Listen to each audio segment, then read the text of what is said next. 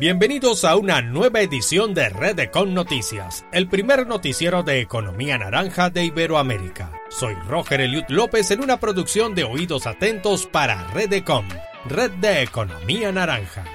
Iniciamos con información musical desde Venezuela, donde se organiza un concierto para celebrar los 454 años de la ciudad de Caracas. Karina Ochoa Alcalá con más información.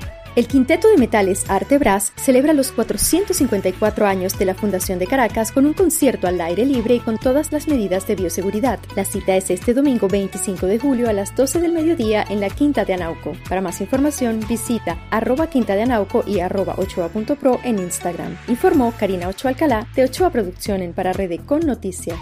La gastronomía y la robótica se combinan para brindar a los comensales una experiencia tanto culinaria como tecnológica tal como nos comenta desde Valencia, España, Marlene Gómez. Y la robótica también ha llegado a Valencia, ya que en el restaurante Crenza la mayoría de sus camareros son robots. Asimismo, seis de los chefs que preparan la mayoría de los platos son robots. Este restaurante está ubicado en el barrio Benimaclet, uno de los barrios más icónicos de la ciudad de Valencia. Si quieres tener mayor información, visita valenciasecreta.es. Informó para Redecon Noticias Marlene Gómez desde Valencia, España. Llegamos hasta tierras australes para conocer los detalles del lanzamiento de un premio a las artes visuales en Argentina. Claudia Guardia nos informa la Fundación Federico Klein realiza el lanzamiento del vigésimo quinto premio a las artes visuales correspondiente al año 2021. Tiene por objetivo fomentar la expresión y la práctica artística. Los aspirantes a participar podrán consultar las bases en la página web fundacionfjclem.org barra premio. Podrán postularse todos los artistas argentinos, nativos, naturalizados o extranjeros residentes en el país. Reportó desde la ciudad de Rosario, Argentina, Claudia Guardia para Redecon Noticias. Continuamos nuestro recorrido naranja pasando por tierras cariocas, donde se expondrán obras artísticas producto del reciclaje. Madeleine Escobar con más información. El artista brasileño Eduardo Cirur reproduce obras de arte sin usar una gota de pintura, solo bolsas de plástico reciclado y recogido de las calles y ríos de la ciudad. La muestra de Cirur titulada Naturaleza Plástica se inaugurará en los próximos días. Para más información, visita las redes oficiales de Eduardo Cirur. Reportó Madeleine Escobar de la Maleta Producciones para Rede con Noticias. Llegamos a tierras meridionales para conocer los detalles de la convocatoria para mujeres que deseen participar en una exposición de artes en Ecuador. Nos informa Luis Catalán. Desde la ciudad de Quito, Ecuador, se realiza una convocatoria abierta para mujeres con el objetivo de participar en la exposición sobre las artes plasmadas en la ciencia. En ese sentido y bajo el tema transformación, la UNESCO hace un llamado para que compartan sus obras sobre la pandemia con una audiencia mundial. Esta misma está disponible desde el 9 de julio al 9 de agosto y la exposición tendrá lugar con motivo a la 41 primera reunión de la Conferencia General de la UNESCO. Para mayor información visite la página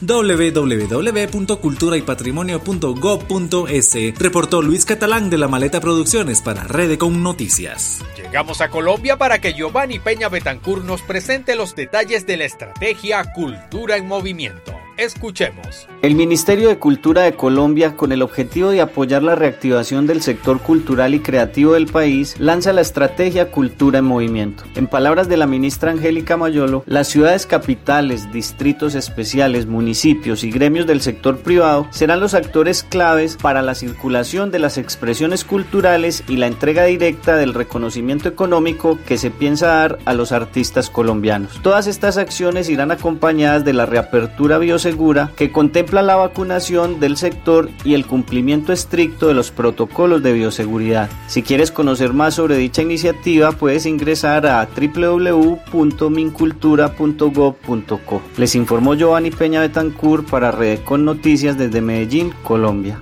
Volvemos a Venezuela donde se preparan los detalles del Techpreneurs Camp Online 2021, un evento enfocado en la comunicación digital dirigido a emprendedores, donde se podrán poner al día con las tendencias en redes sociales, marketing digital, economía naranja, podcasting y más. Será transmitido vía streaming desde profesionalesaquí.com. Registro a través del enlace presente en la cuenta de Instagram de arroba profesionalesaquí.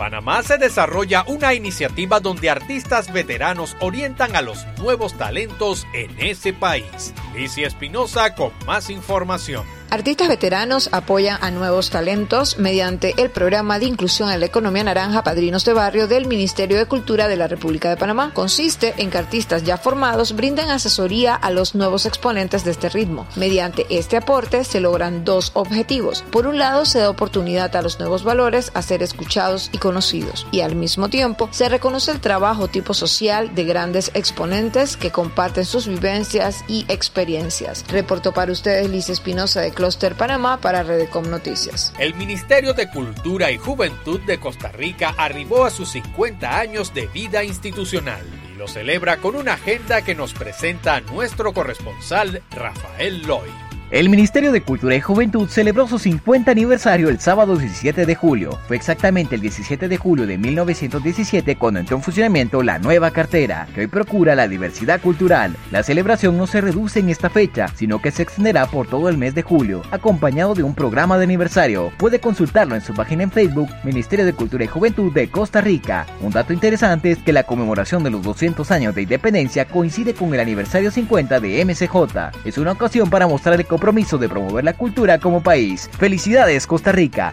reportó Rafael Hoy de la Boleta Producciones para Redecon Noticias.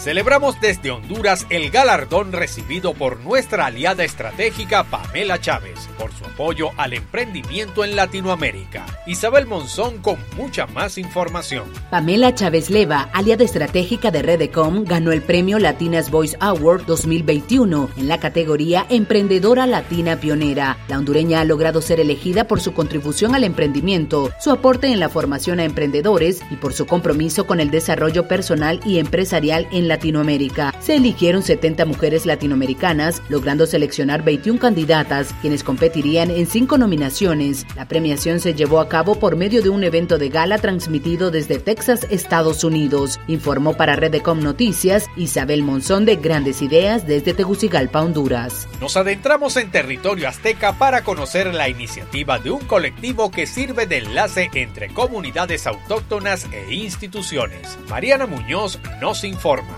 El colectivo de arte y resistencia es un colectivo multidisciplinario ubicado en Michoacán, con la finalidad de crear una colaboración entre la comunidad purépecha, distinguiendo su forma de expresión de la memoria de los pueblos, creando de igual manera una conexión entre las comunidades indígenas con universidades, artistas, artesanos, entre otros, sumándose el colectivo a la celebración llamada Año de la Independencia y la Grandeza de México, comenzando dicha festividad con una amplia agenda cultural en Morelia. Informó desde Redecon México Mariana Muñoz con investigación de Fernando Quirós de Cima Cultural. Llegamos a Guatemala para conocer sobre la creación de nuevos proyectos culturales. Brenda Santizo nos informa. La Fundación Miguel Ángel Asturias y el Ministerio de Cultura y Deportes firmaron un convenio para la realización de varios proyectos en torno al Premio Nobel guatemalteco. El primer proyecto consiste en la creación de una casa museo que busca convertirse en un espacio en el cual se pueda investigar y conocer más sobre la vida y obras de Asturias. El segundo proyecto consiste en la digitalización de libros, publicaciones, documentos y manuscritos. Por otra parte, también se piensa en la creación de la película sobre la obra El Señor Presidente, realizada por cineastas guatemaltecos.